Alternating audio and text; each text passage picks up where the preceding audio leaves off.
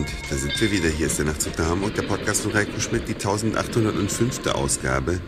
Ich freue mich ganz sehr, dass ihr wieder mit dabei seid. Und ich habe gerade die erste Nacht im Urlaub hinter mich gebracht. Nach einem circa zehnstündigen Flug von Amsterdam hier gelandet.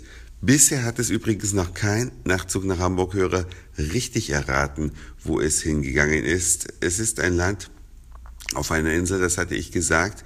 Wie lange man geflogen ist in westliche Richtung, das habe ich jetzt auch gerade verraten. Und hier ist doch dann so einiges anders. Nach der Landung haben wir ein bisschen auf den Koffer gewartet. Okay, das kommt in vielen Ländern vor. Dann ging es mit dem Taxi ins Hotel und im Hotel super auffällig, das Klo befindet sich praktisch im Zimmer. Das ist natürlich ein ziemlicher Unterschied zu anderen Ländern, anderen Hotels.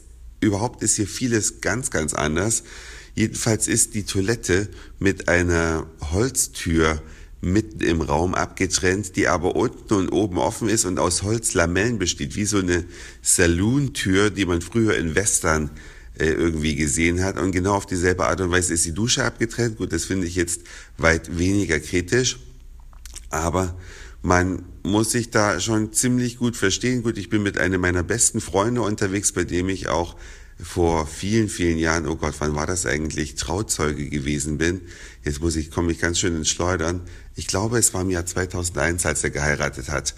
Ja, also, es ist schon gewöhnungsbedürftig, aber sicherlich äh, kein allzu schlimmes Drama. Jedenfalls sind wir dann nach der Landung erstmal in die Stadt gegangen die Hauptstadt des Landes hier, hm, hier fahren ganz, ganz viele Oldtimer rum, also Autos, die schon längst ausgemustert sind in anderen Ländern. Hier extrem viele. Man kann sogar sagen, sie dominieren das Straßenbild. Und die Läden, an denen man so vorbeikommt, die sind völlig anders als bei uns. Wir haben Geschäfte fotografiert.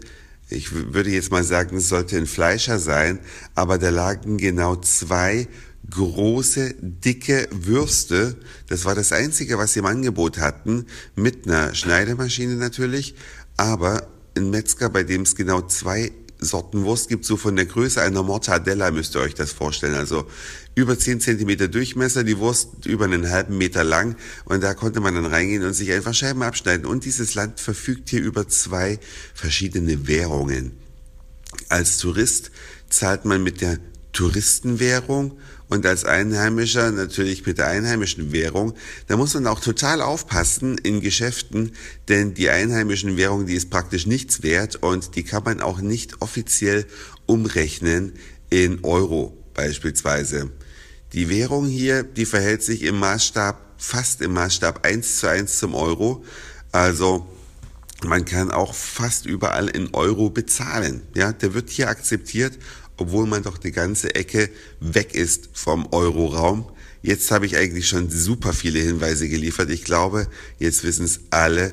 Und wer eine Postkarte von hier haben möchte, der muss halt doch ganz schnell eine E-Mail an nachtzug.email.de senden mit seiner Adresse drin. Äh, dann kann er auf eine Postkarte hoffen. Ganz Wunderbares Wetter haben wir hier natürlich. Es ist extrem warm, sehr viel wärmer als bei uns in Deutschland.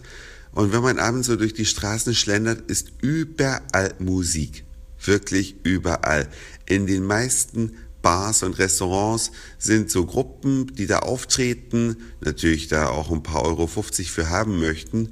Aber es ist ganz schön, weil es ist so ein geniales Feeling, man äh, feiert, man isst, eigentlich ungewohnt für uns, denn bei uns ist es ja beim Essen immer so, dass man es dann eher loungig und ruhig zurückhaltend hat und wenn man Party machen will, dann hat man Remi Demi. Hier ist es praktisch nicht voneinander zu trennen und es ist sehr, sehr schön. Die Bausubstanz hier ist in die Jahre gekommen, wenn man es nett ausdrücken will. Es gibt sehr viel Verfall, allerdings auch sehr viel im Neubau oder Wiederaufbau und der Tourismus ist hier schon an vielen Ecken zu sehen.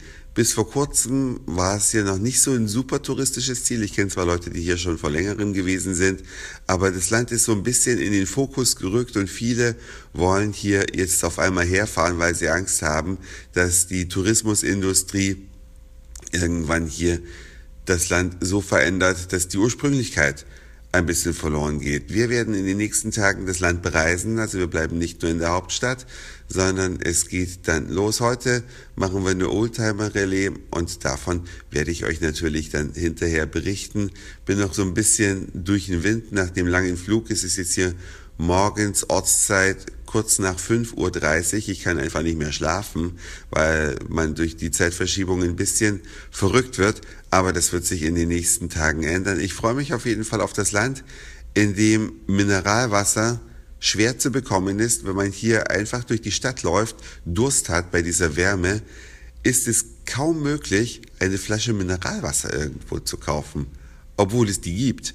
Aber das gehört halt zu den besonderen Umständen hier und dafür fährt man schließlich auch in den Urlaub, um mal andere Länder, andere Gewohnheiten, andere Sitten kennenzulernen. Ich denke mal, das war's für heute.